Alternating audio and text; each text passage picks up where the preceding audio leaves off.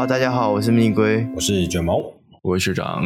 那首先这个礼拜，我们先跟大家更新一下，我们记得前一周的新闻有跟大家提到，嘛就是奥迪哦，想要在呃想要购买中国现有的电动车平台的这件事情嘛。那这礼拜其实有一些比较资讯的更新呐、啊。那有据传，目前奥迪想要跟这个中国的上汽集团哦合作。然后购入的就是，据说是他旗下的这个智己汽车的模组化平台。智己汽车是智慧的智，然后自己的己，对，但我不是故意把口音念得很奇怪，是它真的就叫做智己汽车。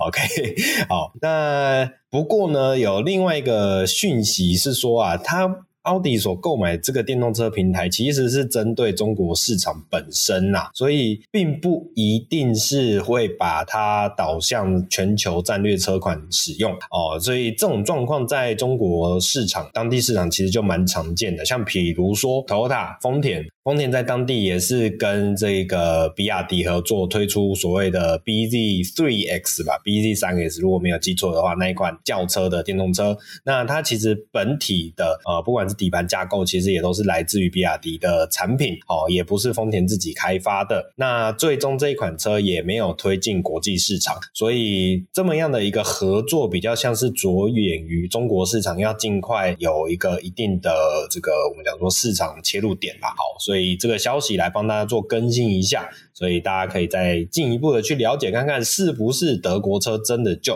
哦这个走入历史啊？其实也没有那么快啦。我们有时候说。这个瘦死的骆驼比马大，OK，那真的要等到它干掉，其实也还有很长一段时间啊。那我们就再继续观察下去，这个未来的动态是如何。好，那本周第一条正式的新闻来来跟大家分享一下，Elon Musk 最近有做了一件很很夸张的事情哦，所以大家讲到这句话，大家可能就想到哦，是不是把 Twitter 的 logo 干掉这件事？没有吗？其实他不是改一个 X 吗？对，然后就有一个笑话，也不是笑话，就是我不知道这真的假的，反正就 X Japan 的主唱就说，那如果 Twitter 改 X，然后到了日本啊，不就 X Japan 啊，不就早就被我们用，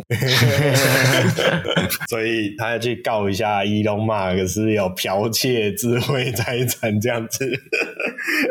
好啦，没有。其实呢，今天的第一条新闻是要跟大家分享一下的，就是这个诶，伊隆马斯的旗下的一间公司叫做 Boring Company。那 Boring Company 之前我们其实有聊过了，我记得他最一开始是做所谓的地地底隧道快速隧道的公司嘛，对不对？他原本想的是地底快速列车。对，然后大家想的制作就是像科幻电影里面，就是那种圆的隧道，然后里面有一根像管子的东西，然后人就坐在里面，砰，然后那种气压式的，类似那种，反正就是超快速的就到下一个站，然后人出来换气，然后再砰往下一站走，对，然后后面就变成一样是地底隧道，但是铺柏油。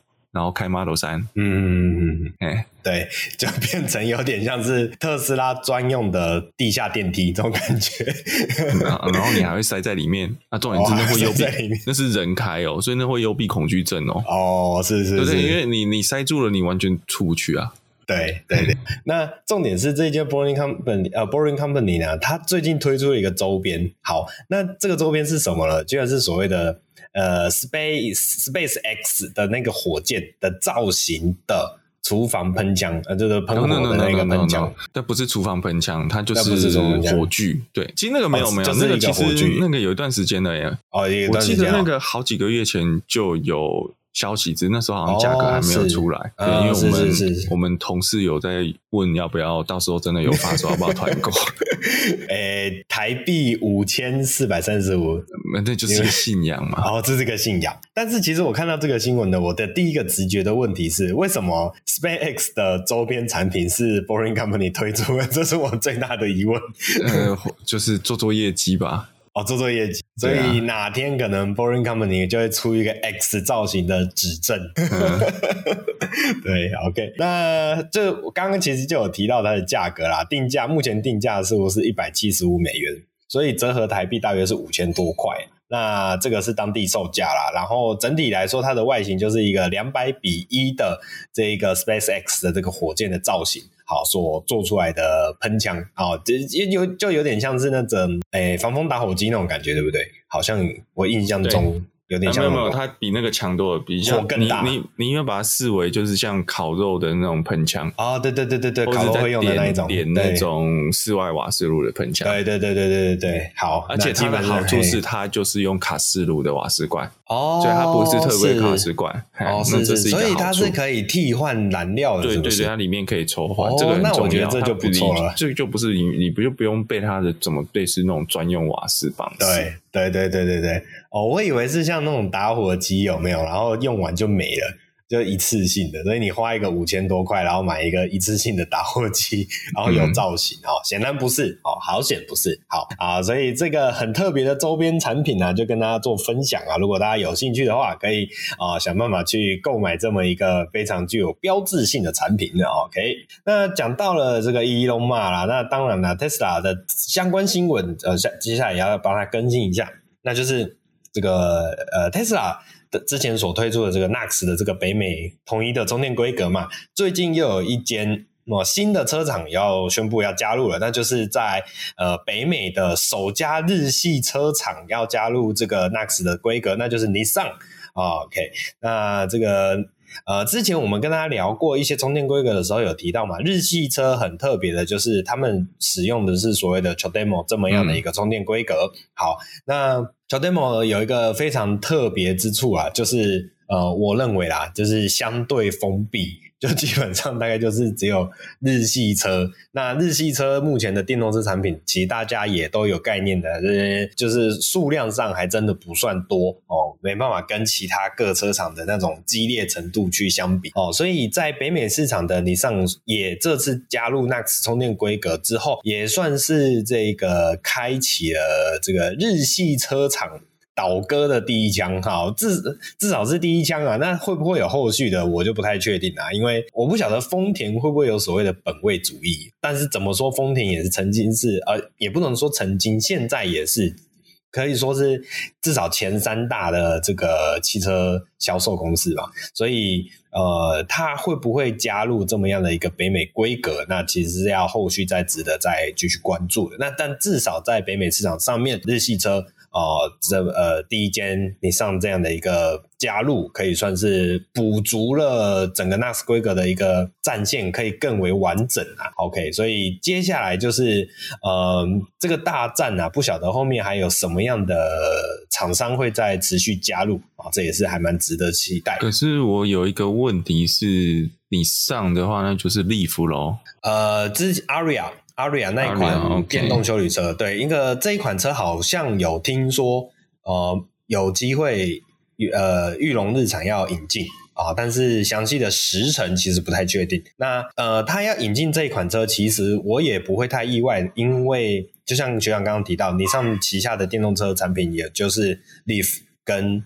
这一款 Aria 以目前来说啦，所以其实你如果不把 Aria 引进进来的话，不管是在卡费机制上面，或是在电动车市场的抢占上面，都非常的劣势啊。所以这个也蛮期待什么时候可以看到这款车进来。不过我觉得还有一个问题是，它就算改了 NACS，嗯，它的充电功率拉得上来嘛？假设它的大结构不改的话，因为 CHAdeMO 的功率就是五十 k 瓦，嗯，算是最慢。可能要看它的内部系统有没有在做变更吧。就是外观虽然可以不变嘛，但是内部的一些呃，比如说转换系统啊，那那一些的，或是软韧体的部分，有没有办法去针对这么样的一个充电规格做变更？那个就是要看另外的的设定了。那像我现在看到的是，呃，顺便补充一下，就是你上在北美的销售的电动车似乎是使用 CCS One，而不是 CHAdeMO。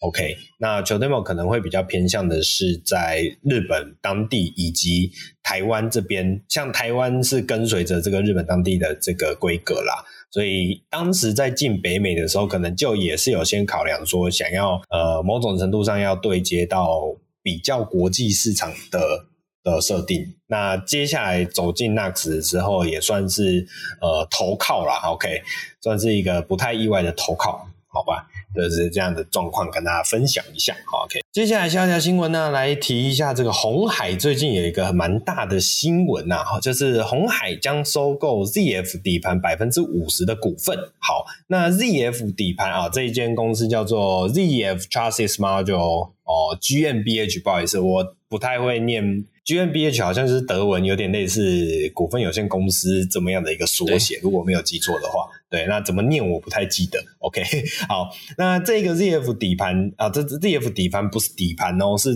ZF 底盘公司啊，它是它的名称。它其实是属于 ZF 集团体系之下的一间呃，专门应该是看起来是比较偏向所谓的车轴制造的这么一个间子公司。嗯呃对，走传动轴那边，传动轴那一块吧。OK，或底盘架构的一些相关部件啊，看起来是这样。此次的合作啊，这因为鸿海直接入股了百分之五十，所以其实算是非常大程度的呃拥有这一间公司的相关技术吧。呃，应该说它的相关技术其实也是被就会被使用进去的。OK，好，那 ZF 这个大家。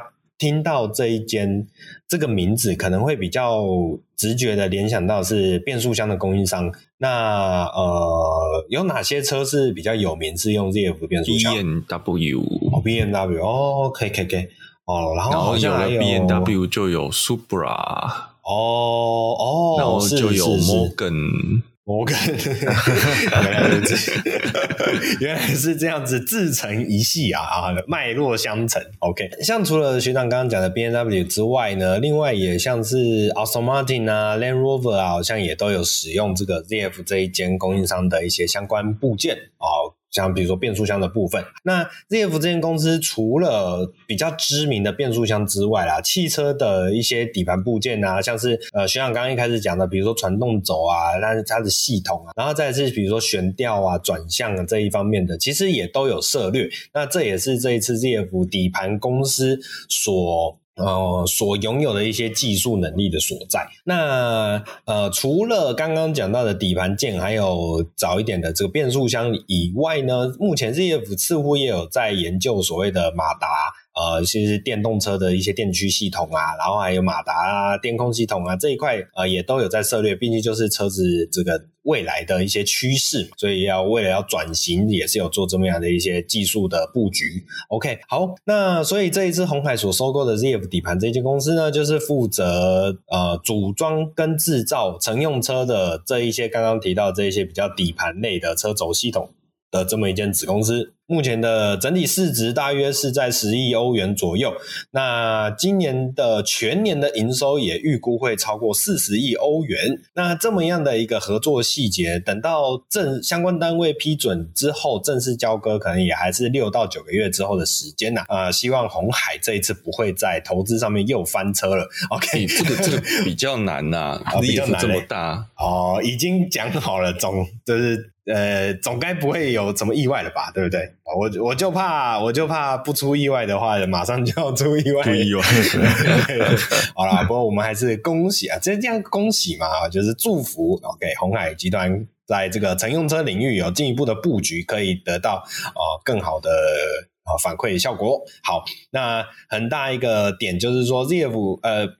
收购下来以后，其实这样可以等于哦，不好意思，不能讲 ZF 收购下来，我们讲说 ZF 底盘公司哦，收购下来以后，呃，这样其实等于某种程度上已经得到了这个 T1 供应商的这么样的一个呃沾上边的资格啦，所以未来再进一步在营运营运规模的扩增上面，其实是会让鸿海有更多的筹码以及这个技术力，可以来做这样的一个布局。好，接下来下一条新闻啊，这条新闻我看到的时候觉得他们蛮蛮有蛮好，我不知道该怎么形容诶，就是好像是一点有点神奇的事情。好，这是这一个新闻是什么呢？那就是欧盟，我们都知道，就是欧盟蛮注重环保。讲到环保，这就就是下一个跟车辆有关的新闻，就是欧盟决议在二零二四年要全面禁止所谓所谓的镀铬材质在汽车。的外观上面，那我们讲回镀铬材质啊，其实现在的车子很多都有这种镀铬材质的应用。那呃，一般在讲到镀铬哦，这种亮面镀铬的时候啊，通常就是为了要去展现出一台车子的，我们讲说豪华感也好，然后霸气感也好，或者是一些细节的点缀哦，去提升整个车辆的质感以及层次。好，那早些早些时刻啊，哦，镀铬的外观事件其实是有被鄙视过的，那大概是如果没记错的话，大概是十到二十年前哦，那个阶段的车子。啊，因为在更早之前，只要使用大量的镀铬件，你就会觉得这台车非常的豪气，非常的雍容华贵。嗯、但是呢，在到了从现在算起来十到二十年。间这个这个区间呢，嗯、有有这么久吗？应该算十年吧，十年内吧，十年内。你就觉得镀铬老气这件事情吗？对对对对对对，没错，大概是十年内。好哦，显然这个还好，我还比较年轻。OK，对，就是一可能是因为一种对跟上个时代的对照对打，所以就会觉得啊、呃，十年前十年的。这个车子如果有太多镀铬件的话，你会相对的会觉得它有点粗，哎，不能叫粗俗，但会变得有点庸俗啊，有点老气的那种感觉。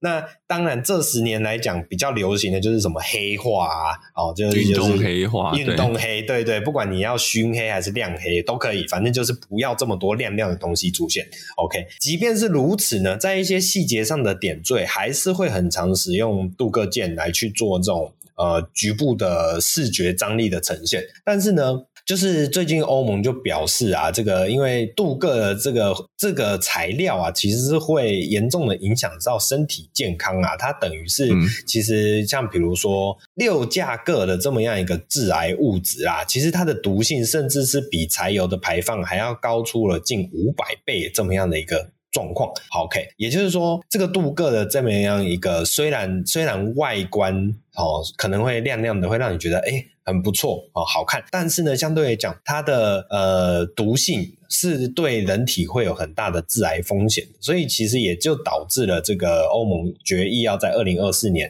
哦来禁用车。车上的哎，其实我不确定它是不是针对车子哎，或呃，它有可能就是禁止镀铬材质的东西。那其实汽车产业就是一个镀铬物件会使用的大宗产业，所以这么样的一个影响哦，其实对车厂的视觉设计也会有很多的冲击啊。OK。那目前就像比如说这个呃，据说啦，宾士有在这么样的一个对策下，就是改用大量的深色元素来取代原本车上的这种镀铬材质哦，来去在一样去追求设计质感上面哦，去想办法去化解没办法使用镀铬见这么样的一个状况发生，那不只是欧盟啊，其实甚至连美国的 California 也是也在开始展开投票，要禁止镀铬这么样的一个呃，我们讲说功法啦，这样的一个功法产生。那两位对于这个未来的车上没有亮亮的东西了，会不会觉得感到可惜呢？也还好耶。还好，因为我后来也的确觉得镀铬是有点干扰的，哦、尤其是车内的。哦，车内为什么？因为车内镀铬件有时候你会反射在玻璃上面，对对对，然后你会造成视觉上的一些不舒服。对，有点、嗯、这这可以理解。可是那车外呢？车外我现在现在也没有喜欢的，就我现在没有，以前有。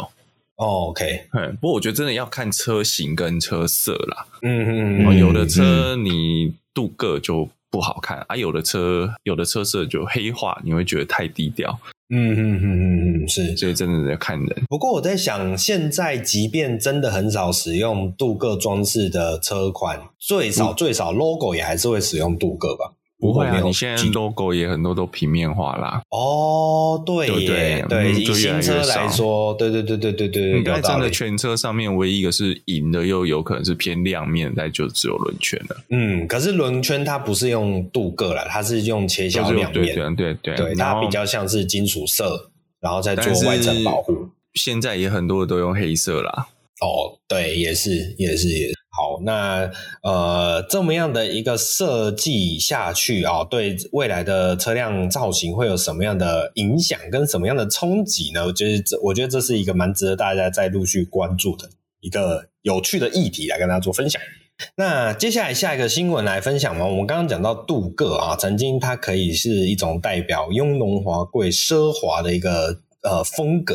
好，那接下来就要来跟大家聊一下，也是一个很奢华的品牌。诶，不过讲到这个，我突然想到，我们接下来要聊来聊保时捷。好，Porsche 的车款好像不太会利用镀铬件来去营造出它的豪华感，豪华感，嗯，有吗？还是是是我记忆偏差？哦，帕拉梅拉有，我印象中，哦，因为因为我会这样子描述，是因为我突然想到 Porsche 的车款啊，至少以近几年来的作品来说，它的车头其实都是那种非常简洁，然后有点像青蛙头的那一种形式，所以它本身在车体上，车子的正面上面就很难会看到所谓的 grill。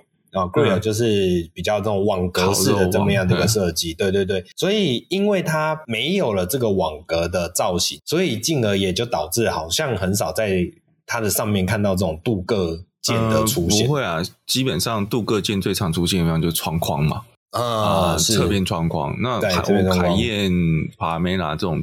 属于家庭用车类的还是有啊，嗯，那你反我记得反而黑化是要加钱的。哦，是是是是，他都可以选保时捷，就是大量的选配嘛，是是是，哦，我懂你的意思，就算真的有人想要大量的镀铬。也不是做不出来，对，他也有啊，他也配合，你只要钱拿出来就好了。是是是，OK，好。那我们再带回来提 Porsche 这个品牌啊，那呃，上前几次的这个大题，我们才跟大家聊过 Google Festival 这么样的一个活动。但其实在这一次的 Google Festival 的这个好木头嘉年华，OK，啊，当时就 Porsche 就有发表了这个所谓的 Vision 三五七 Speedster 这么一款车，那其实也刚好是为了呃去。对应这个保时捷七十五周年的这么样一个活动啊，我们当时在聊 Good Festival 的时候也有提到哦，刚好是 Porsche 的七十五周年，那活动上面其实也有蛮多的庆祝庆祝的环节啊。那这一次其实也同时发布了刚刚有提到的 Vision 三五七 Speedster 这么一款敞篷概念车。好。那这款敞篷概念车的整个视觉造型啊，我觉得是非常的呃美丽的哦，因为它使用了很多非常圆润的元素，这个圆润的元素又不会像大概是五五个年头之前，当时有非常多的那种比较圆润的设计，但是这个圆润的设计都还是会基于这个车子的边角来做比较大的圆形过渡。OK，那相较于现在很多车慢慢走这种方正风格，开始把这种圆形过渡缩的非常小啊，让去营造出这种角度的感觉。不过这一款概念车，它其实是整台车看起来就像一个很圆润的鸡蛋的那种呃视觉造型，去呃营造出一些一种比较偏向未来的那种流线感、流畅感。所以它的流线感并不是。目前很多像是不是这种酷配啊，不管是轿跑啊还是跑旅啊，这种刻意去营造出来的流线，它是整台车都是圆润，这也是我觉得这一款车非常呃视觉上非常舒服的地方。那另外一个点是这款车蛮特别，它看起来是单座的设计，对不对？呃，看起来是只有单边乘坐，没错。那我在想，这个单边乘坐是不是也是去想要去呼应它整台车的一个我们讲说它的运动感跟它的一个设计思维在里面。好，再来一个是我也很喜欢它的这种铝圈，它的铝圈的设计有一点像是那种呃封闭式的铝圈，就是你不会在这台这个铝圈上面看到很多格状或网状哦这么样的一个镂空的设计，不会，它看起来就是一个很饱满，然后很平面化的设计，所以你会感觉很像哦，有一点点像 Tesla 的那种轮圈盖，当然呃。特斯拉轮圈盖还是有一点现代铝圈的那种视觉风格啦，哦，但是它就是呃这种全封闭式的这种造型设计，看起来就很有那种未来感哦，这种未来的科幻的那种感觉在里面。好，那这款车的这个基底啊，使用的是这个 Mission R，Mission R 也是之前。这诶也是保时捷推出的概念车，对不对？对，跑车概念，诶不是赛车概念车，呃，对对，赛车的电动概念车。我记得 Volkswagen 也有一款同样 IDR 哦，IDR，OK，哦，所以一款叫 Mission R，一款叫 IDR，这样。那简单来讲是这一款呃，刚刚讲的三五七 Speedster，它的概念车款就是用刚刚提到的 Mission Mission R 的基底所打造出来的。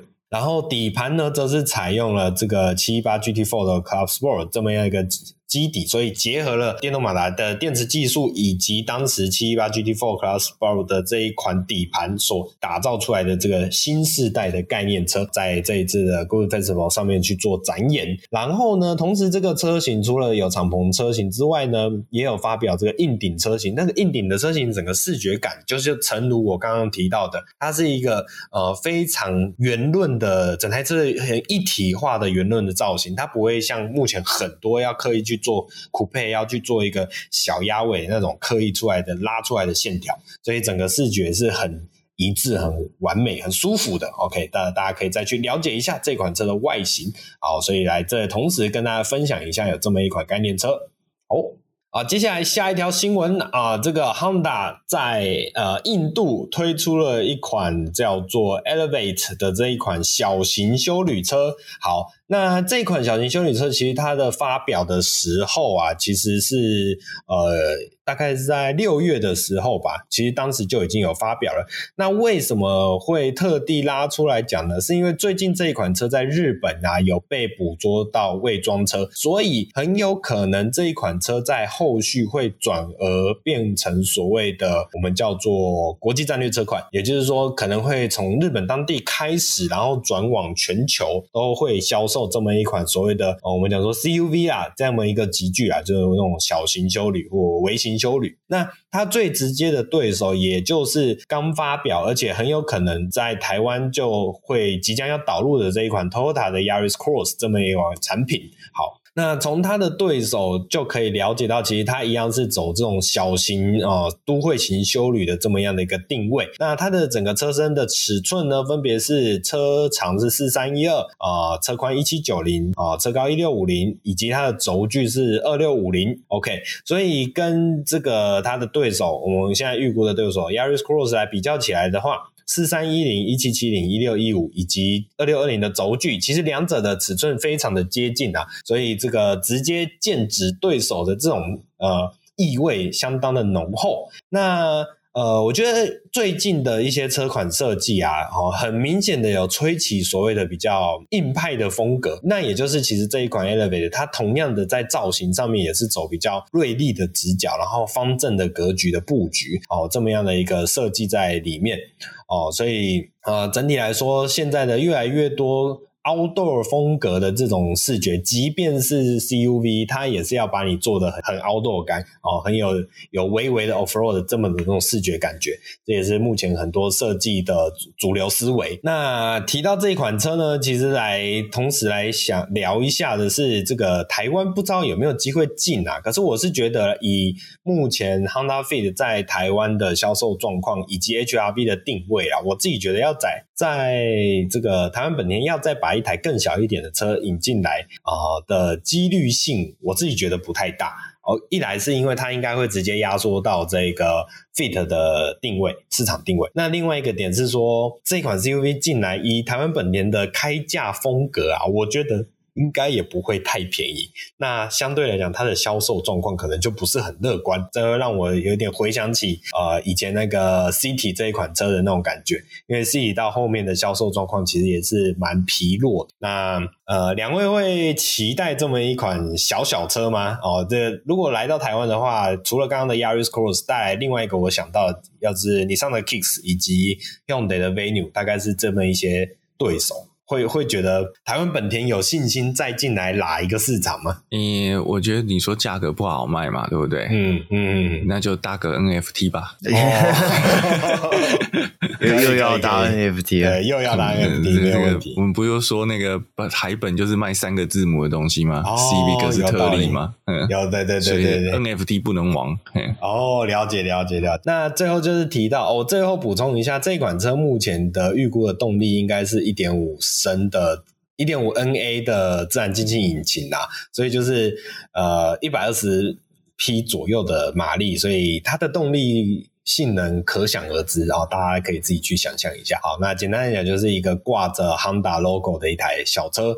那这么样的一个小车，有没有它的市场，以及有没有机会来到台湾呢？我觉得这就是后话啦，就让大家后续再来这个自己去了解一下啦。哦，接下来同样是一台小型的入门休旅，或者讲说城市休旅这么样一个定位。Hyundai 最近也发表了全新的这个跨界休旅啦，Exter。我对于我对于 Hyundai 的印象，我一直觉得很蛮神奇的。他们推出了非常非常多的这种微型、小型休旅。OK，那呃，为什么会有这么样的一个布局？其实我自己也是个人也是蛮好奇的。OK，那这一款叫做 Exter 这个车款呢？哦当然，主要市场也是在印度啦。哦，跟大家补充一下，刚刚的 Honda 的 Elevate 其实也是先在印度市场布局的一款小型休旅车。所以这一款 Hyundai 的 Exter 哦，哎哎，刚好两个都是 H 标，哎，我现在才想到，哦，果然是双生兄弟哈。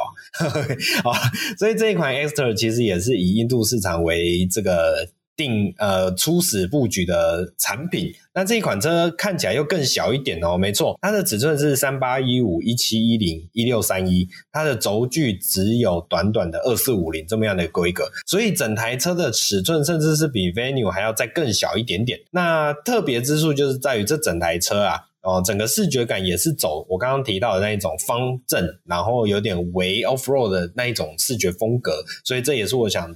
呃，再次来提到的，就是最近啊，很多车款都走这么样的一个设计哦，感觉慢慢的，可能上个世代的车大家都很圆、很很圆润、很流线哦，就是但是有一点视觉疲乏，或是可能就是呃设计在呃不是就是流行在改变，所以吹了啊、十年河东十年河西，吹了十年以后又回到这种比较方正硬挺的车款，好。那呃，Exter 这一款车还有一个蛮特别的点是它的日行灯使用这个 H 的标志啊，就是贴服贴了它这个 Hyundai 的这个品牌的 logo，所以我觉得这也是整个视觉上很有呃风格、很有味道的地方。在车尾的部分呢，一样是使用这种 H 标的车尾灯啊，这也是它的特别之处。那另外一个很特别的是它的这个呃两个尾灯中间的一个饰板啊，它使用那种有一点点像类卡泵这样的一个造型设计，好，为什么说类卡蹦？就是它的花纹有一点像卡蹦的那种花纹，可是它很明显并不是真的卡蹦花纹，因为它这个是有经过排列的，看起来是好多个 H 排列出来的这么一个风格。但是这个样的设计思维，我是算是第一次见到啊，至少以我个人的粗浅的认知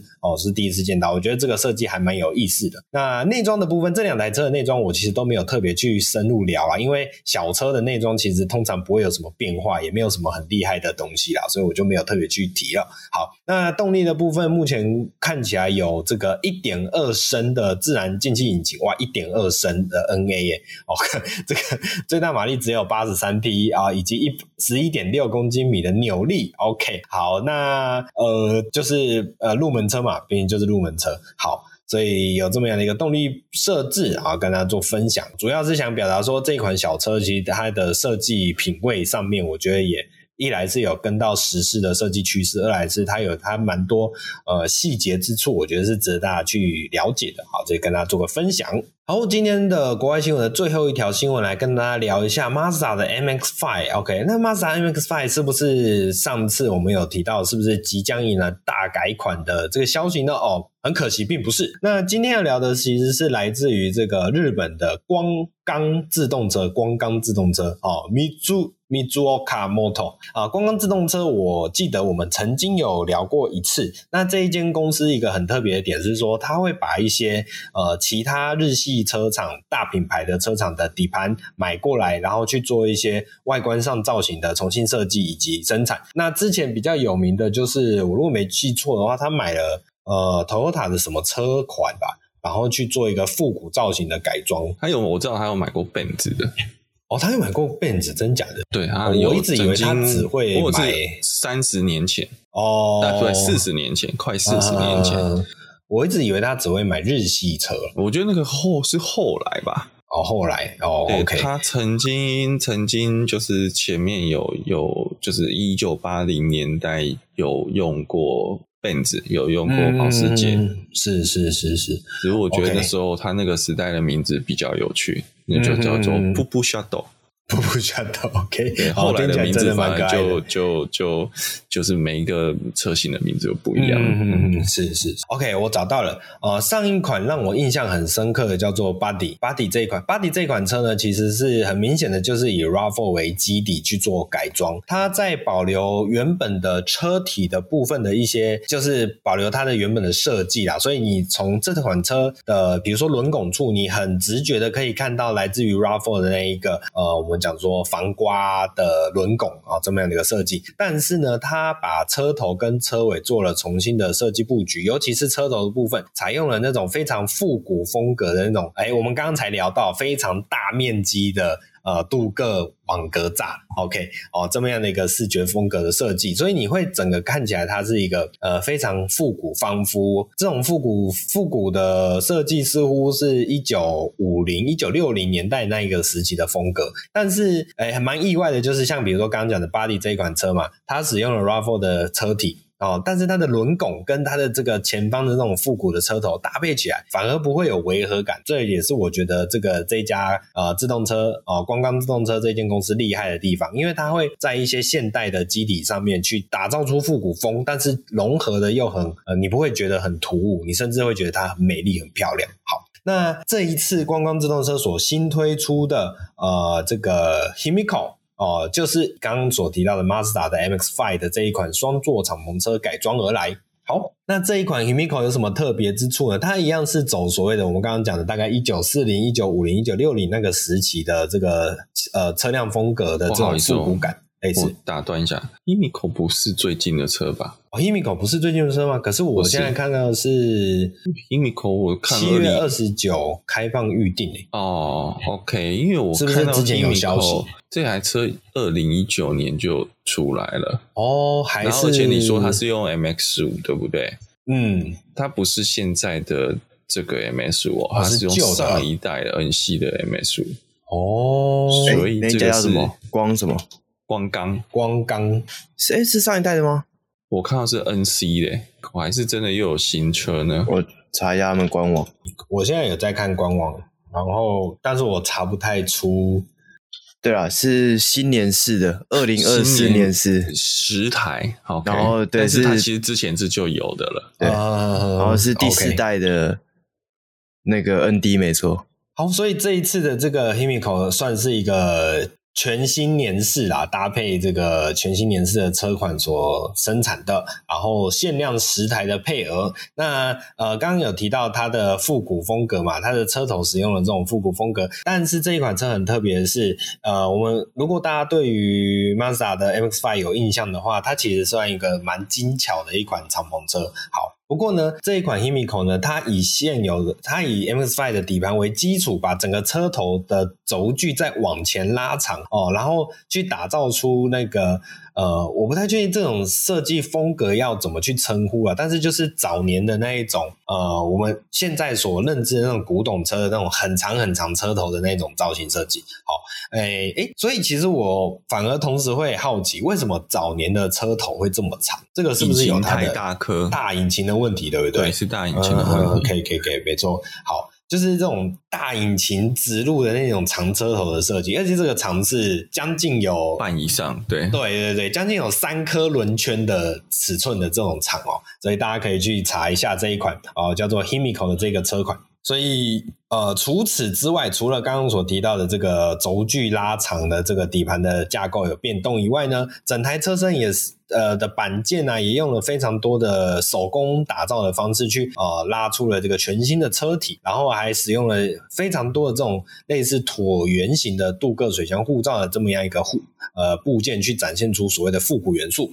好，所以呢这。贴合到我们今天啊，我们今天一开始提到的国外新闻的部分啊，未来这款车可能在欧洲哦，绝对没有机会可以贩售，因为因为它没办法使用这些镀铬件来去营造出所谓的复古感。OK，那内装的部分其实跟既有的 MX-5 的铺陈啊是几乎是一样的，那只是就是会有一些，比如说皮革啊，或是用料啊，会再根据这个车厂自己的设定去做调整，去营造出光光自动车这么。样的一个呃质感。好，那这一款 Himiko 呢，最新年式的 Himiko 也使用了四代的 MX-5 的入门动力，也就是搭配了一点五升的自然进气引擎哦，所以整体的动力只有一百三十二匹。对上十五点五公斤米的扭力，不过呢，因为它的车身配重可以达到四十八比五十二，再来就是整台车的重量其实也才一吨二，所以呃，相对应来说，虽然它的动力不能到。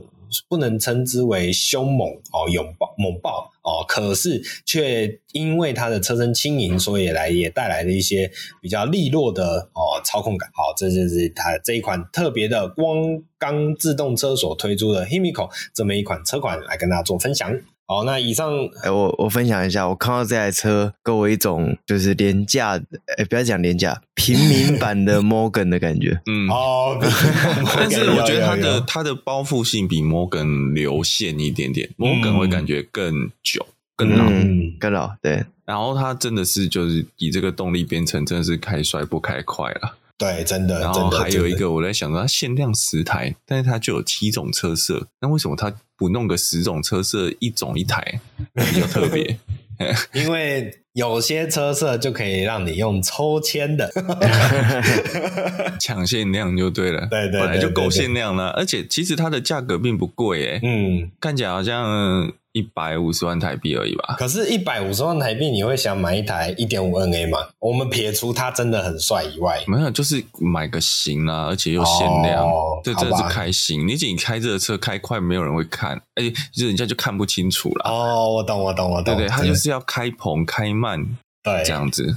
然后造型，追焦照不能模糊。对对，对，没错没错。那就是这一款特别的车啦，来跟大家做分享。好，那以上就是我们本周的国外新闻啦。接下来请龟龟来帮我们带国内新闻吧。那本周第一则国内新闻呢，是在今年五月就已经公布的迈阿伦的七五零 S，在上礼拜正式在台湾发表了。正式的价钱呢，七五零 S Coupe 是一六。五八一千六百五十八万起，那七五零 S Spider 是一千七百八十八万起，那这个价位呢都是包含了台湾的选配，呃，应该说台湾版本的标配啦，就是总代理有先选了一些配备这样，对，那车主自己在选的话，就这个售价再加上去。那这次来台湾展出的车款呢，其实也不是最后在台湾卖的，因为这次来的台湾的是右驾的巡巡回展示车辆。目前呢，左驾可以交车的车都还没在台湾上路。总代理永山呢，汽车也透露了七五零 S 目前在台湾二零二三年的配额都已经完售了。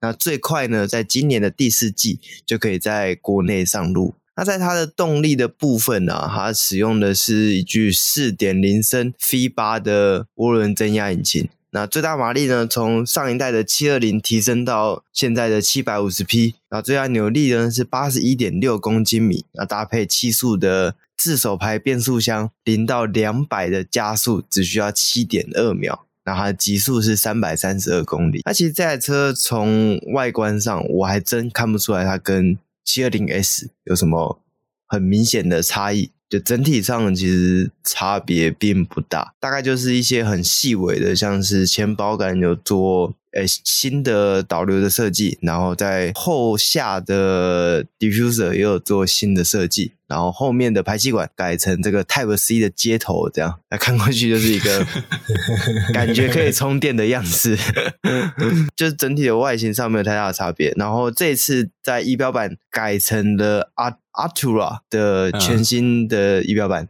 造型，这样。我我觉得其实，你说车头有一个比较不一样，那是我第一个感觉，就是它虽然就形状看起来是跟七二零相同，嗯，但是有一个地方不太相同，是七二零的那个。前包杆中下方进气口那边是黑色的，里面是黑色，内侧里面是黑色。哦，是。但这台展示车展示车是给它弄成铜色。嗯，所以我就当时第一个感觉，我的想法是啊，怎么这么像 Model 3？对对对对，就是你会觉得，诶，怎么好像没有七二零那么杀气了？如果你只看车头最前端那一块，嗯，你会觉得它像一个鱼头。对。就是很顺、很滑顺，那稍微气势上，我觉得反而没有七二零那么，因为七二零有一个黑色，你会觉得它比较霸气一点，就是层次感的对层次感，对卷毛讲的这个就是层的确层次感的差异，嗯嗯。嗯，那的确是就形状感觉这这个部件是很像啊，真的很像，而且我看不出来它车牌要放哪里。哎，七二零放哪？七二零应该锁正中间吧？来，我来看看。不不，没有没有，要先看是谁开啊。某 些人开，可能车牌是放在挡风玻璃下，对，可能没有车牌是锁在正中间呢，所以我相信他也会在正中间锁一个牌架。嗯嗯，但看起来七二零好的保杆好像比较平面一点点，这次做的更感觉更凹一点。嗯。应该说更圆滑，对，更圆润一点，有一点深度。然后另外一个可能就是侧边的进侧边那个进风口的嗯造型稍微有一点小小不同，下半部啦。对，那至于它上半部是看起来的确还是跟七二零很像。对，尤其是其实我觉得迈阿伦我们真的是那种脸盲的哈，真的都在靠靠灯在认。对对对对，真的跟七二零真的是一样。对对对对，因为我们在认那个五二零嘛，或是六百。我们大概都是靠灯的样式，嗯，这个就无解了，嗯，对，这这个不够了解的，一眼看过去就都只是觉得这是很贵的车，但看不出来它其中的差异，这样。对，不过不过上次不是有传那个车尾排气管意识图，哎，那个好像就还比较好认，不过你要不也是真的不好记啊，对，要对这车系稍有了解了。对，你就像你刚刚讲的，七二零是两根。呃，排气管在中间，但是它算是左右的中间。嗯嗯，啊，这个就变 USB C 的插头。对，然后之前是什么？七六五 LT 是四根往上。啊，对对对，可以烤香肠跟烤棉花糖的。对，会喷火。对，对啊，这真的不好认。不过后来的迈阿迈阿伦好像都不太会喷火，就自从国外有烧掉之后，好像都啊，就七六五烧掉嘛。对对对，我记得是七六五烧掉。对，然后后来就好像不太。不太有这种会喷火的排气管，嗯，好，那这个车型呢，就给大家参考一下。对，这个之后应该在信义区会常常看到。交车的话，对啊，小心不要乱碰，会被剁手指。哦，对对对，呃，应该 这个还不会买这一台吧？对对对，这可能还不入还不入眼。对对对，剁剁指甲就好了。OK，好，那下一个新闻呢，是跟特斯拉有关的新闻，就是台湾特斯拉在上礼拜宣布。开放呢，限时开放有搭载 FSD 全自动辅助驾驶的功能的车主，可以把这个功能换到新车的车上。就是呢，你在只要是你是在二零二三年的九月三十前订车，然后是在七月二十二跟九月三十中间。交车的车主，然后你是现有的 Model 三哎，不是 Model 三现有特斯拉特斯拉的车主，然后你只有 FSD 的，你就可以直接把原本的 FSD 转移到你新购买的特斯拉的车上。这样，这个消息学长有什么看法吗？我觉得就是跟之前降价一样，就是他要冲今年的交车数，嗯，所以所以他会设截止日期这件事情。嗯，你技术面没道理，技术面做得到嘛？嗯，那现在只是就那为什么要设定一个就短短的两个月左右的时间？那就是要冲九月以前交车数。对，我觉得是这样。按、啊、你说，呃，这个已经订车的本来就会交车，那他能够吸引到谁？就是还没买的。哎，对你可能现，然后你可能去抢现车啊、嗯，所以叫销库存，就是要销库存。嗯，那但我觉得这样就很没有诚意啊！就是说，尤其在台湾，在台湾 FSD 买了一直都是残废的，所以其实这么多年来，这些特斯拉车主加买了，花了从当时十几万，现在到最后二十几万，到快三十万，花了这么多钱买个 FSD，结果是不太能用。然后你今天如果他现在换了次世代的车，他这一台 Model S 都已经快都已经是上个世代了，然后他换次世代，结果他的 FSD 还没有全功能，嗯，那不是很干嘛？我觉得。就是它变成是你说有很多人会开心，然后觉得哎呀，这个圣上这个叫做什么赏赐，嗯，现实赏赐，对不对？对，但是实际上你就一个消费者的面去考虑，那这样子，呃，当然你说后面买了就是这个特斯拉就是早买早享受，后买享折扣或者想什么其他，还有其他很奇怪的东西会冒出来。但是就是你就一台呃以长时间使用的车来讲，变成是充满了变数。嗯嗯。然后再就是说，诶，那我又是这个，你又把时间压住了，那我就是那九月前跟九月后，不就大家又亏到？或是我今天这样讲好了，我七月二十一号交车的，那不干事哦，对对对，嗯，对不对？对差了一天的，对啊，对啊，之前就是那个大降价，从七百多万降到三四百万嘛，那就是一样，前后个礼拜那个就是大家所求无门嘛。对，然后我我就七月二十一号交车的。我就是蠢蛋，我就是自己要多花二十万买 FSD，就算我自己前一台车有，嗯、我觉得真的是会让会它会吸引到一些新的客人，但是也会折损了老客人的热爱程度，某些老客人的那种热情。嗯，就我信奉这个信仰，结果这个信仰在我纳贡的时候倒捅我一刀。对，我觉得这是一个比较可惜啊。不过马斯克不在乎。他只在乎他的 Twitter 变成 X、嗯、啊，对，对，因为我我我是有看到国外有张图了，我不知道那真的假的，我就姑且相信它是真的。就是国外有一个车车主说他买花他花一千块美金买一台撞烂的 Model 三但是他有 FSD，、嗯、然后他去转移到他新买的特斯拉上面，这也是有可能的啊。嗯，嗯。这这样有有什么好处吗？他省了钱啊，啊对，你你本来就想说你 FSD，假设我们说二十几万好了，你就要快七万块，也要七七千块美金嘛。那他现在只花一千块就买到了。哦，他他买沙漏的 FSD 啊。哇，我第一次到第一次听到软体也可以沙漏，厉害吧？别人都是。